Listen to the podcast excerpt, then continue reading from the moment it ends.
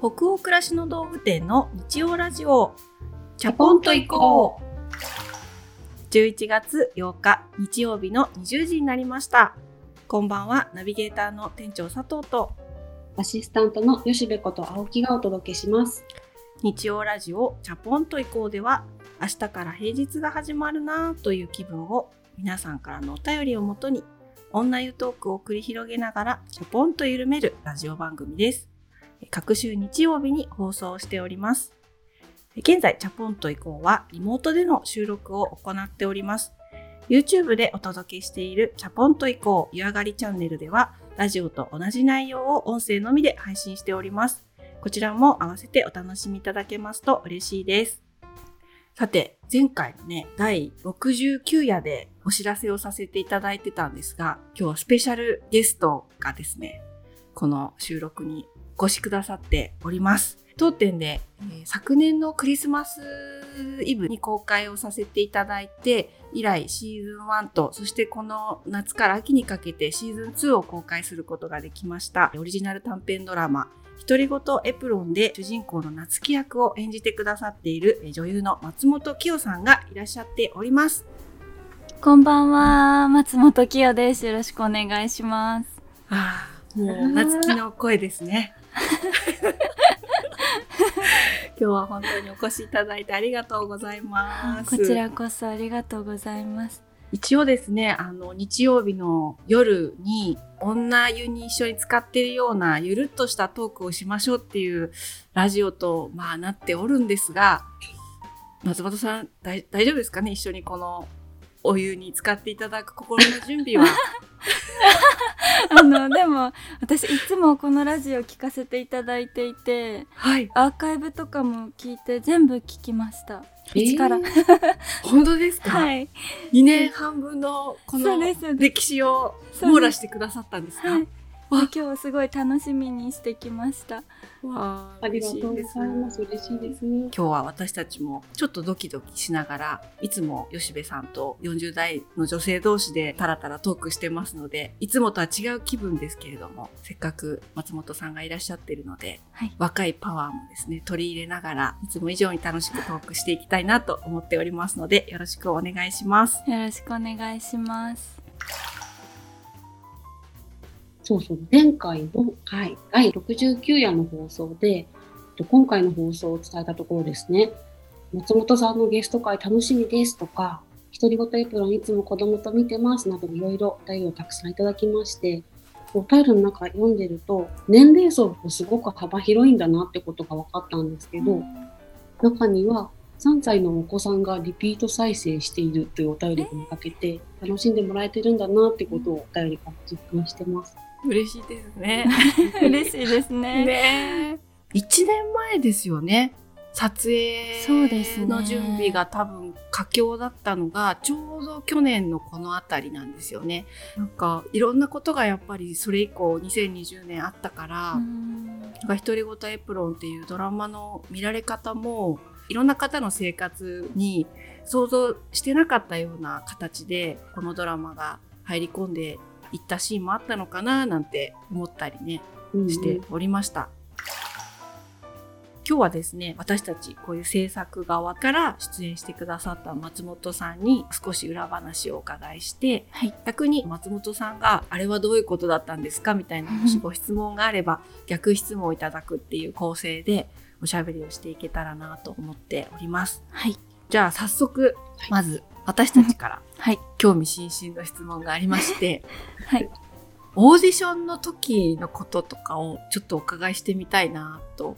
思ったんですけど、確か、あの、制作会社さんと監督がいらっしゃるオフィスのミーティングルームみたいなところで、はい、私たち一度ずらっと待ち構えているところに、はい、本当に何人もの方があの参加してくださった中のお一人として松本さんがいらっしゃったのをすごい覚えてるんですけど、はい、まずあの会場に入ってきた時の感じとか、はい、いろんな演技してみてくださいってオーダー監督からあったと思うんですけど、はい、どんな気分だったかなとかって覚えていらっしゃいますか、えっと、普段オーディション行く時って結構広めの部屋でやることが多いんですね。でももうなんかこれまでにないぐらい結構、うん、あのコンパクトな部屋に 結構な人数の方が座って待っていらっしゃってドア開けた瞬間に「近っ!」みたいなすごいすごいすごい近くであの見てくださるんだなっていうのはありましたね。そうですよね。本当にあの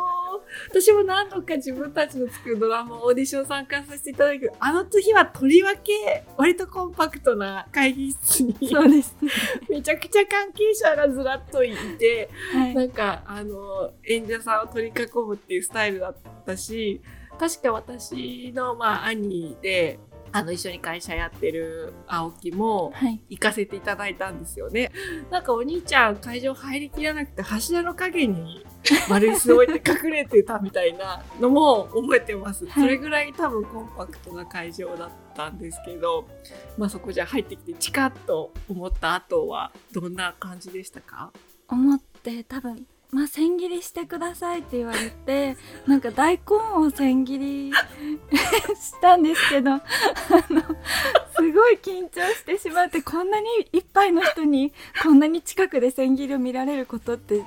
未だかつてないので、すごい緊張しました。緊張しますね。聞いてるだけでも緊張するし、店長すっごい笑ってるけど、自分がオーダーしたんですよね。してくださいって。いや、でも、そうなんですよ。あの、監督と、まあ、脚本家さんが脚本を書いてくださっていて、まあ、その、どういう風な主人公のなんて像というかキャラクターにしようかっていう話をまあすごくしていた時に、うん、一つ千切りっていうキーワードが出てきて何でも千切りにしちゃう女の子にしようっていうまあ話になったんですよね。例えばカレーもなんかゴロゴロ切るんじゃなくて千切りにするとかお味噌汁も何でも野菜は基本千切りにするとか、うんうん、千切りしながら内省して今日一日の自分の仕事の感じを振り返ったりで私も暮らしの中で無心になりたい時にキャロットラペとか作ったりすることがあるので、うん、自分の心を、まあ、音楽聴きながら解放して無になるみたいな瞬間を意識的に作ってる主人公ってことにもできるねって話で千切りっていうのが出たので、うん、一定千切りが上手にできる方じゃないと映像的にきついかもしれないってなっ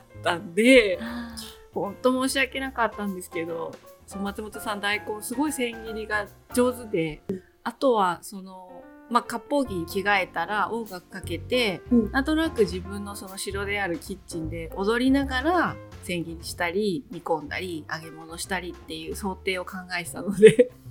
音楽が突然オーディション会場でかかって、はい、ここがエアキッチンでこの辺にコンロありますこの辺に流し台ありますっていう手でちょっと数分踊りながら料理してくださいっていうのもありませんでした、はい、確か。ありました。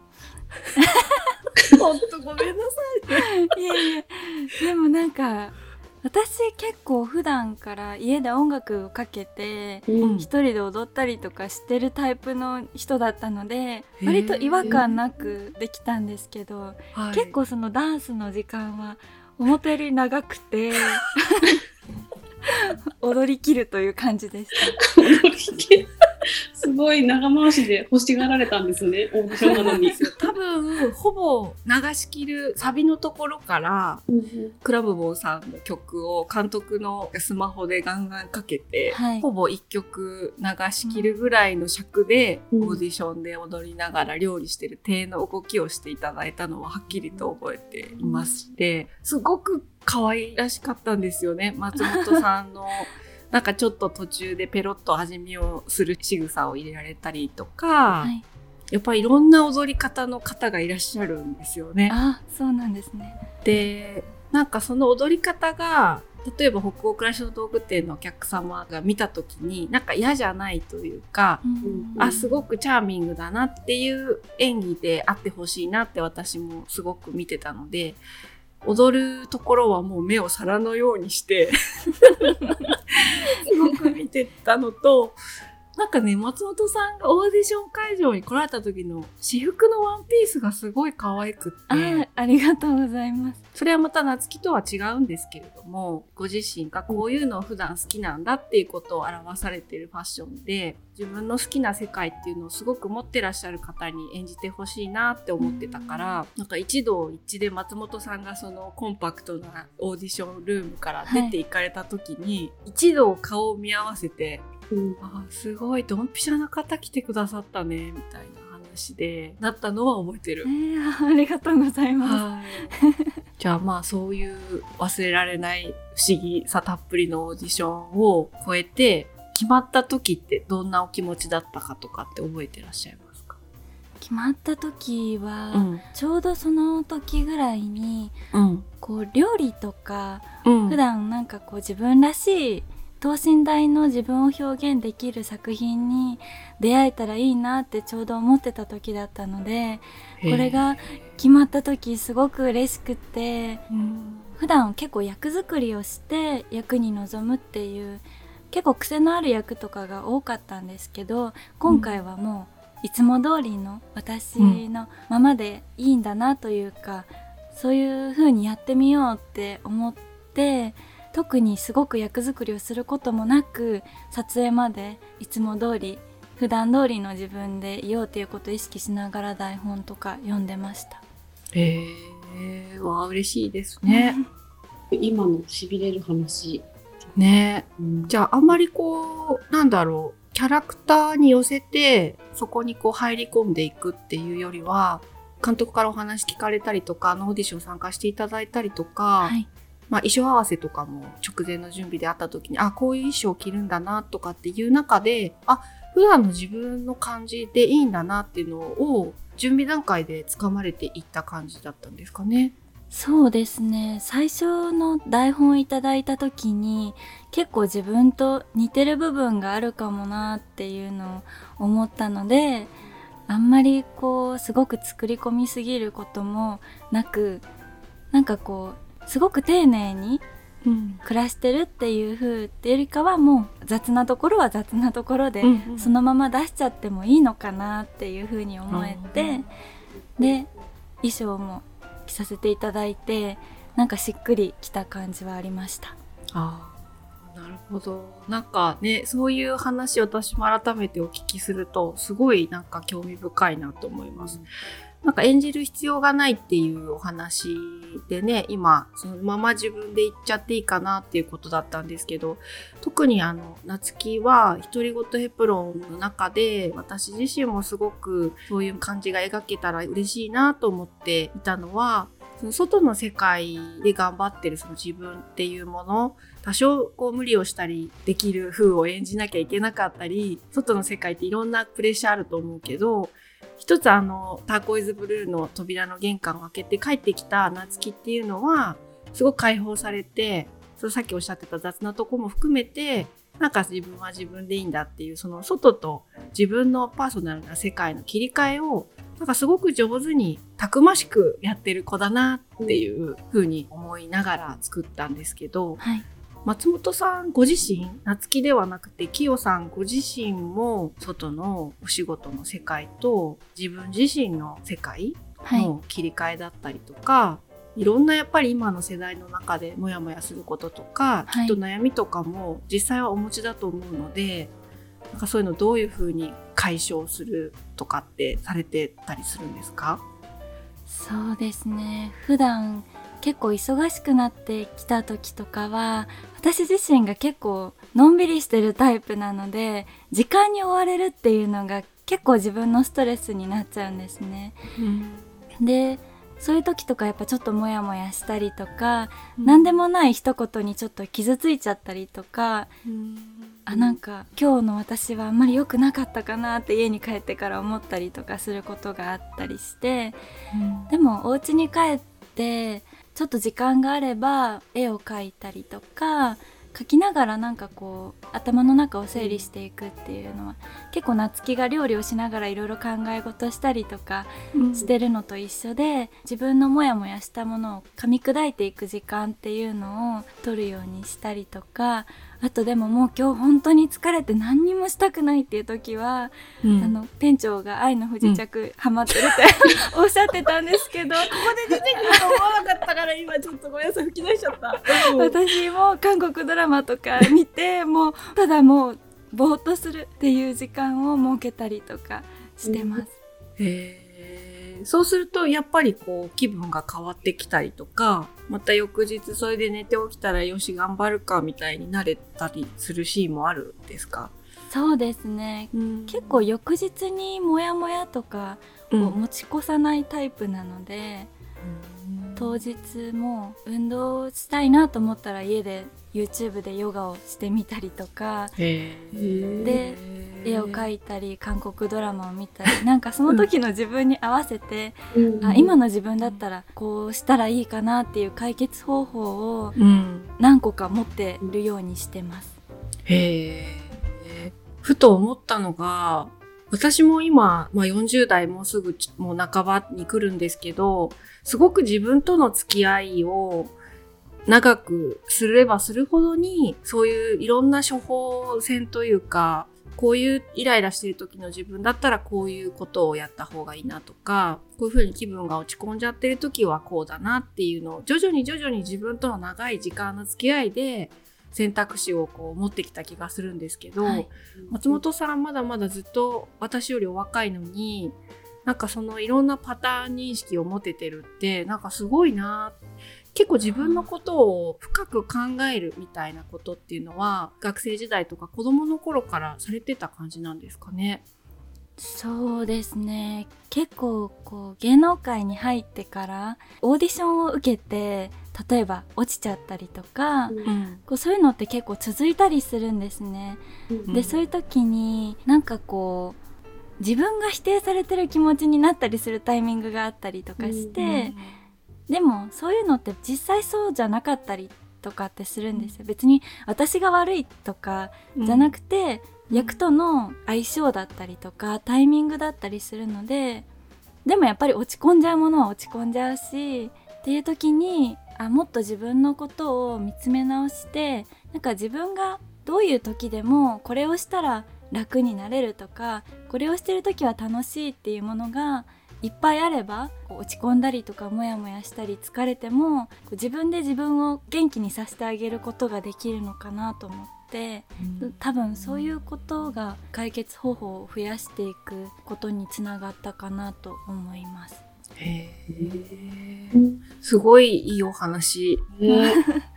なんか本当ね私もまさかこうドラマとかそういう映画とかに単に携わらせていただけるようになるとは自分の人生の中で思ってなかったんで、はい、そのオーディションをする側に参加させていただくっていうのも本当に人生の中で稀有な体験させてもらってるなと思うんですけど、まああの青化けのテーブルもそうですし、一人ごテープロもそうなんですけれども、すごくやっぱりある種のタフさが求められるんだろうなってその演じられる側オーディションを受ける側の方たちのその気持ちになんか思いを馳せる瞬間って今までたくさんあったんですよね。突然そうやってさっき渡された台本をずらっとその並んでる人の前でその全然アロマが炊かれてるとかってリラックスとかがない状況で突然来て演じていろんなところを見られるっていうお仕事だったり、はい、それで多分通ったり見送りになったりそのするっていうことってなんかどこか私たちも毎日こうウェブショップを営んで仕事してますけどあの思った通りにうまくいくこともあればあれこの商品に関してはあんまりお客さんに受け入れてもらえなかったら毎日ある意味で私たちもオーディションみたいな気持ちで仕事をしているのであ、はい、あのなんか本当にそういううまくいかなかった時はやっぱり私も自分の思いつきが良くなかったんだって、落ち込むことすごくいっぱいあるんですね。自分の責任でやり始めたこととか、うん、スタッフ一緒に動かして申し訳なかったなみたいな気持ちになるシーンもたくさんあるのでなんかそう今の松本さんのお話なんか40代の私にもとっても響きました。で吉部さんもそうじゃない？いやそうなんですよ。でなんかそういうのをずっとモヤモヤをある種大事にしてきたからこそそうやっていろいろ解決策っていうか自分の処方箋みたいなのが見つかってきたんだからどんな役が来てもきっと松本さんは松本さんなんだろうなってなんかいろいろこれからの仕事がすっごい楽しみになっちゃいました。あありがとうございますなんかねもうずっと松本さんのお話を永遠と聞いていたいんですけれど、はい。またディレクターがもう結構時間経っております っていう、この手のくるくる巻いてくださいのサインを今アピールされておりましてじゃあちょっと恐縮なんですが松本さんの側からも私たちに、はい。えっと、聞きたいことがあるっていうことを事前におっしゃっていただいていてはいあのそのご質問が私なんかとっても面白いかったはいすいません逆質問をいただいてもよろしいでしょうか？はい。と撮影中に店長やスタッフの皆さんがモニターをすごいまっすぐ見ていろいろお話しされてたんですけども私はちょっとあのカメラの前にいたのでそこに交わることもなく内心ちょっとドキドキ何を話してるのかなと見てたんですけどもその制作過程で特にこだわったポイントとかまた制作過程にあたってこれが楽しかったなどのエピソードがあれば教えてください。はい、ありがとうございます。そうですよね。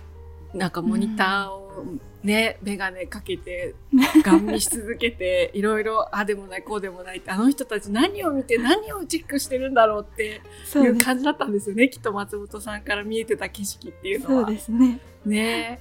何を見てたんでしょうか。そうですね。あの、独り言エプロンは監督がカメラも回される作品なので、はい。カメラも撮りながらその演技の監督もされるっていうことで、まあ杉山弘樹さんっていう方ですけど本当すごいなって感じですよね杉山さん。すごいですね、杉山私さん。も本当にすごい大好きですごくリスペクトしてる監督なんですけど私の役割って、まあ、なんで現場に一緒にさせてもらうのかなって思った時にその北欧暮らしの道具店サイドから、まあ、それを一緒に見させてもらう人っていう風に自分は考えていて監督は多分ご自分の頭の中にあるビジョンとかを、まあ、どういう風にその演技とかの中で反映していくかどういうカット割りかってことを本当考えてやってくださっていると思っていて私はそのもともと自分で思いついた今回エピソードであることもあってそれを最終的にそのお客様にご覧いただくっていう形にアウトプットするまでにここは多分こういう動きの方が生活としてリアリティがあるように見える。一人暮らしだったらそういう料理の仕方はしないと思いますっていうことをうん。自分のかつてしてた一人暮らし時代の経験から例えばネギを使ったグラタンの話が1話目にあったと思うんですけど、あの自分がやっぱ一人暮らしをしている時にネギを買うっていうのが結構恐怖だったんですよね。ダメにしちゃう、ん。一本売りでも結構使い切るのが難しかったのでなんかそういうことを例えばジップロックの中で濡れたキッチンペーパーの中で巻いててジップロックからネギを取り出すっていうシーンを作ってもらったと思うんですけど、はい。そういう一人暮らしあるあるみたいなその現実性を演技の中に含めてほしいとか脚本の中でこの時はこのぐらいの画角で窓まで映してもらって映像として本当に素敵な可愛いお家っていう風なことを演技と一緒に楽しんでほしいとかこの食事のシーンは、まあ、こういう食器のスタイリングをこだわっているのでこういう画角でこのぐらいその映像の中になつきちゃんのズボンも映り込むようにしてほしいとかまあ、いろんなことをお客様があ本当に可愛いし美味しそうだし音楽もいいドラマでしたって言ってくださるものになるための、まあ、端々の演出みたいなところを多分見させてもらっている役割なので、はい。ちょっと今こう感じたんですけどってことを伝えると監督が OK 分かりましたって言って撮り直してくださったりするんですよね。そういう多分やり取りいっぱい現場で見てくださったと思うんですけど、なんかうるさいなみたいになっちゃう人もいらっしゃると思うのでうんそういう関係性で作らせてもらえるチームとかやっぱり監督と出会えたっていうことが本当に奇跡みたいな本当いいチームですね、独り言エプロン制作チームは。はい、店長がその現場では誰よりもお客さん目線でその声を発しててそれを受け止めてもらえて、うんなんか撮影してもらえたっていう感じなんですかね。あ本当にそうだと思います。うんなんかお客様代表みたいな形でうんなんかいろんないい声ばっかりじゃないと思うんですよ。なんかそういう演技だったりそういうなんかちょっと動き方だとすごくぶりっ子すぎちゃうとかって思っちゃうお客様もいらっしゃるんじゃないかとか、だからそのポジティブな声だけじゃなくてネガティブな声も自分の心の中で現場でいっぱい湧き上がらせて、うんうん、松本さん覚えてらっしゃるかわからないんですけどビールを食事中飲むシーンでビールを飲む姿がちょっと可愛すぎるから、はい、もっとプハーッと飲んでくださいっていう話をさせていただいたりしたのって覚えてます？覚えてます。うん、とかなんかあのクランボーの曲に合わせてその城の中で踊り出すっていうところも結構もっと激しくやってほしいとかってお願いした記憶があるんですけど、はい、可愛いってなればいいわけではないと思っていてそのやっぱキャラクターを北欧暮らしの道具店のお客さんがすごく共感したり好きだなこの子って思うようになってほしいっていうのがすごくあるので。なるほどね。なるほど。ありがとうございます。そんな裏話でございます。はい。あともう一つ、吉部さんにも答えていただきたい質問があるということですよね。はい。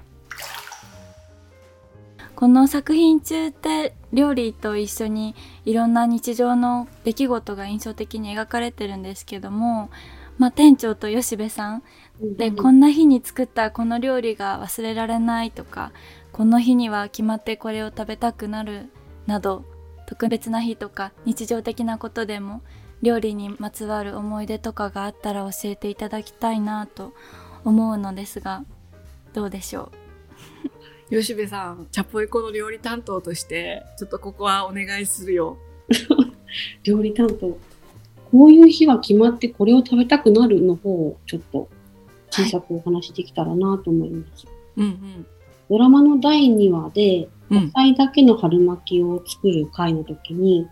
音楽が始まって料理する前のこの導入の部分でナンパされちゃったっていう話があるんですけど、はい、で自分のペースを乱されることにこんなにいつから臆病になっちゃったんだろうみたいな話をするんですよね。うん、で自分のペースを乱されるって感じる時ってやっぱり日常でも多々あるというかほぼそんな感じなんですけどその最たるものがなんか楽しいはずのお出かけとか、ちょっとした旅行みたいな家をいつもより長く行けちゃう時っていうのが私にとっては結構楽しいんだけどストレスになる時があって、その自分のペースみたいなのを取り戻すために作ってる料理っていうのがそういえばあるなってこう思ったんですよね。旅行から帰ってきたり長いお出かけから帰ってくると実はもう何もしたくなくってもうすぐ寝ちゃいたいんですけどでも、そのままだと、なんか家がよそよそしいというか、体が家に馴染んでないというか、そういう時は考えずに作れる焼きそばを作るんですね。うん、なんか簡単すぎるんですけど、もう工程が体に染み込んでて、出来上がりもあの味って分かってて、体を動かして作って、ただ黙々作って家族に入って出すだけで、家族も結構喜んで、なんでしょう、日常に戻るための焼きそばってあるなってこう思いました。なんかね、いいですね。旅の後とか長いお出かけの後ちょっと疲れちゃった時とかはそう作っちゃいますね。へあと引っ越しした時とか。ああ、引っ越しした直後。ま、焼きそばからキッチン使い始めるんだ新しいキッチンを。なんかそんな気がします。へえ面白い。焼きそばとかとっても簡単なものっていうことですね。こう、この早くこのいつもの毎日に自分をなじませたい。早くこの家になれたいとか、なんかそういう感じなんでしょうね。それが作って食べるっていう行為が一番こう、いつもの自分に戻れる行為なので、もう月ちゃん見ながら、あ、わかるってすごい思いながらドラマ見てました。いいですね。いいですね。ねそうですかね。焼きそばなんですけどね。焼きそばかいいですね。私はね、なんか料理ではない話になっちゃうんですけど、うん、さっき韓国ドラマのね、はい、話 出てきましたけど、まあ私も愛の不時着以来いろいろな沼にはまっておりますのでね、最近やっぱり韓国ドラマ見てると韓国料理をすごく食べたくなってきて。わかります。わかりますか、はい、いろんなスープというスープを、まあ、すすりたくなったりね、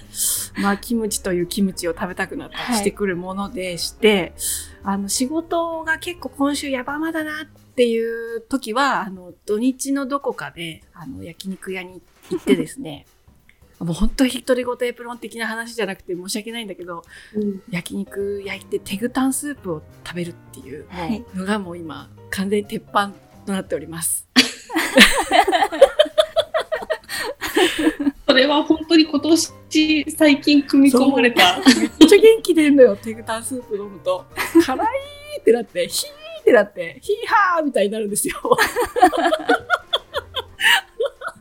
を入れるスープですね。そう。自分でもね、なんかね、作れるようになりたいなとかって思うけど、まあ、本当食べに行った方が美味しくて早かったりはするので、自分にこう、カツを今週頑張るぞって入れたい時とか、ちょっと落ち込んでて元気出ない時に、テグタンスープでヒーハーするっていう。すいません、本当。ちょっとね、キッチンであの踊りながら私も料理したいと思います。急に可愛くなろうとした。ね、自分の夢はやっぱドラマに込めてて、現実は、あの、ヒーハーしちゃったりしてるもんですね。そんなもんですね、人生は。はい。あの、今日、そんな感じでお互いにいろいろドラマについて考えてたこととか、松本さんのちょっとプライベートというか、その女優としてのいろんなこう葛藤の入り口みたいなところまでお話聞けたりしたのもすごく個人的にもグッときてしまいました。本当にありがとうございます。ありがとうございました。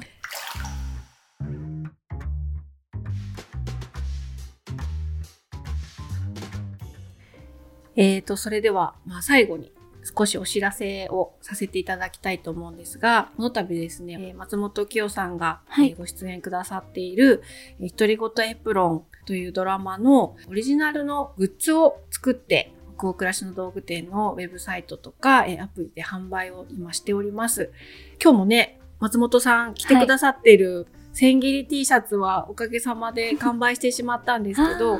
はい、あのー、踊る夏希をモチーフにしているダンシングガールという T シャツと、あとトマト缶にベランダでハーブを夏木が育てているので、それをモチーフにしたトマト缶 T シャツ。こちらはもうだいぶわずかになってるんですけど、もう少し在庫がありますので、えー、ぜひサイトチェックしていただけたらなというのと、それから夏木もお部屋の中で使っているグッズが含まれたオリジナルのプレミアムボックスを限定で販売をしております。2021年のカレンダーだったりとか、夏木がキッチンで使っている鍋つかみとか、レシピカードセットとかも含まれててすごく箱が可愛く仕上がっているんじゃないかなと思うんですけど松本さんもこれ使ってくださってるんですよね？はい。あの撮影中から可愛いなと思っててでもこれ多分美術さんが作られたやつだからすごいセンスがいいなと思ってたらあ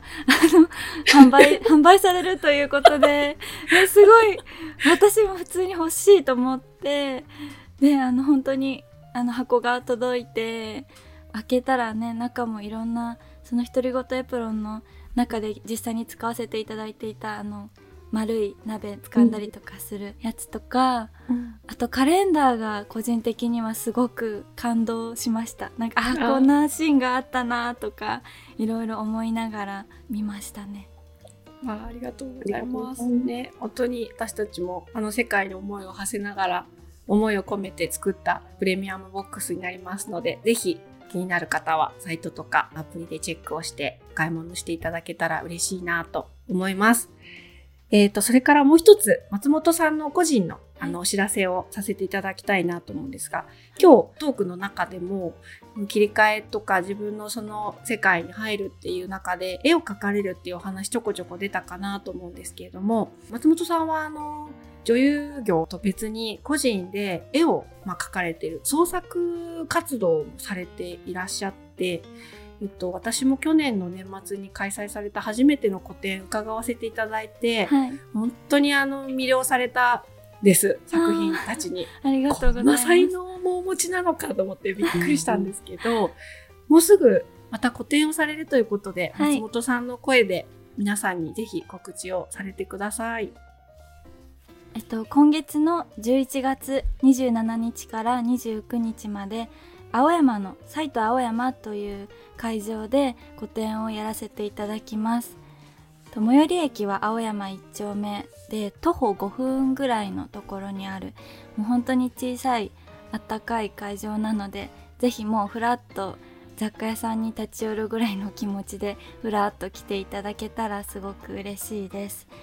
で展示のタイトルが「丸い時」という展示のタイトルになっていてまあ今年は結構家にいる時間が長かったんですけどその時に感じたこととかいろんな日常の記録を絵にしたのでぜひぜひいろんな方に見ていただけたらなと思います。すごいいいですね。丸い時ってなんかいいタイトルだなって。あありがとうございます。はい、思いました。独り言エプロン演じてる松本さんとはまたなんか別のところからはい。何かがこう引き出されて絵になってるようなまた別の世界を私古典去年行かせていただいた時すごく強く感じたのであ松本さんのファンの方とか独り言エプロンのファンの方もたくさんラジオを聞いてくださってると思うんですけど会場にも時折いらっしゃったりするんですかね？ーはい。いたりいなかったり。いたりいなかったり。という感じです。うん。ね。でもいらっしゃるタイミングにはい。運よく行けた方は、松本さんに声かけたりもきっとできるのかなと思いますので、ぜひぜひ。はい。チケラですね。はい。もはい、う今月末なので ぜひいらしてください。はい、ありがとうございます。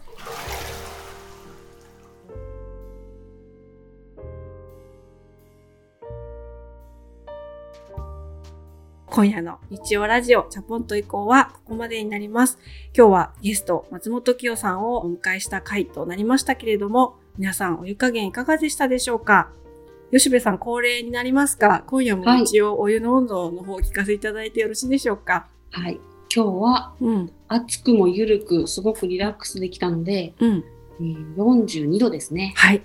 ということだそうです。松本さん、はい42度のね、適温です。適温です。はい。適温もね、一緒に私たちと作ってくださって、本当に今日はありがとうございましたあり。がとうございました。皆さんの気分も今日も少しでも緩まると嬉しいです。番組は北欧暮らしの道具店のサイト上やアプリに加えて購読に便利なポッドキャストや Spotify でも配信をしております。ぜひジャポンと移行で検索してみてくださいね。それから YouTube で公開しているジャポンと移行 YouTube 編湯上がりチャンネルも同時に公開をしております。こちらもお楽しみいただけると嬉しいです。引き続きお便りも募集中です。感想、ご意見、ご質問など、ページの後半のフォームからどしどしお寄せください。全国のチャポラーの皆さん、お便りお待ちしてます。えー次回の放送は11月22日日曜日の夜20時を予定しております。それでは明日からもチャポンと緩やかに、そして熱くいきましょう。ナビゲーターの店長佐藤と、アシスタントの吉部こと青木と、松本清がお届けしました。それではおやすみなさい。おやすみなさい。おやすみなさい。